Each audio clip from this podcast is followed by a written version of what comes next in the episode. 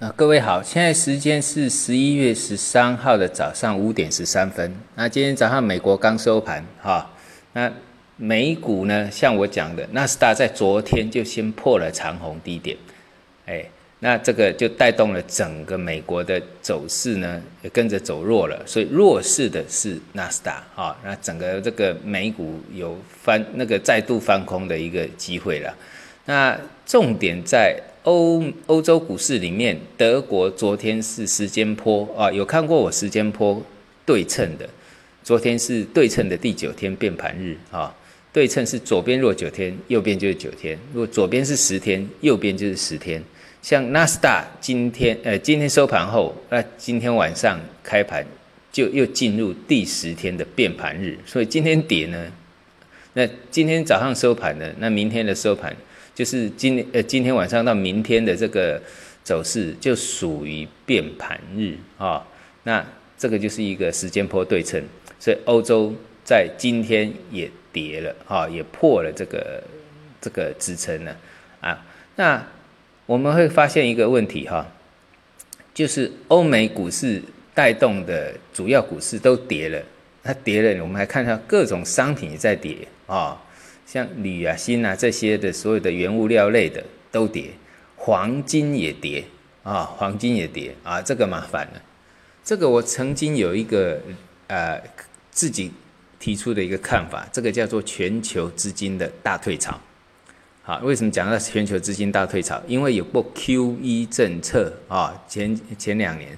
QE 几轮的 QE 完呃结束之后，资金总会到顶的啊。到顶之后，在以后要在 QE 的机会不大，因为 QE 的效应第一次可以，第二次可以，第三次就没用了。就像美元贬值可以拉呃引导资金回去，把美股这美让美股再创新高，但是现在再往上拉也没用了。哈，像安倍三件里面曾经啊利用这个呃以货的日币贬值，创造所谓的这个。呃，出口贸易呃快速的一个增加，而让他们股市上去，但是呢，贬第三次也没用了啊。那总是一次有用，两次有用，那第三次就钝化了啊。这这个这个要适当的使用了啊。好，那就是我们讲到了全球资金大退潮，那这个就是麻烦了。好，我我讲到长空的最怕这个，房地产走长空，啊，黄金我来。在我讲的一千两百块很贵，它也是应该是要走空头的，啊，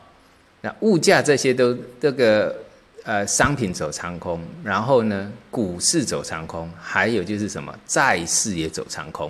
因为汇率呃那个利率长多会造成房地产跟那个呃债券市场都是长空的现象，啊，那这个都是空空头，啊，所以重要的一些市场，不管是房地产、债券市场。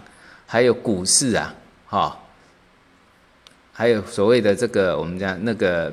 呃黄金这些啊，几乎等于四大皆空了。那这个就是全球资金退潮，那很麻烦的啊。这个就是我强调的，我们的入股呢需要全球的走空的结构来测试这个底部，好，那所以要注意一下，因为结构。并没有还没完成哈，这个我已经拿出这个贵州茅台的例子来讲，贵州茅台只要一一翻空哈，翻空才最近才翻空的哦，那在过去的例子都要八个月以上入股才会见底啊，这个底部才会打完啊，底部才会打完，所以这个要特别注意一下。那我今天呢个就要回去台湾哈，所以以后的语音呢哈，我有空才录哈，没有办法在。啊，准时在这个九点以前录好，但是呢，我尽量哈有时间，那我就录一下。好，谢谢大家。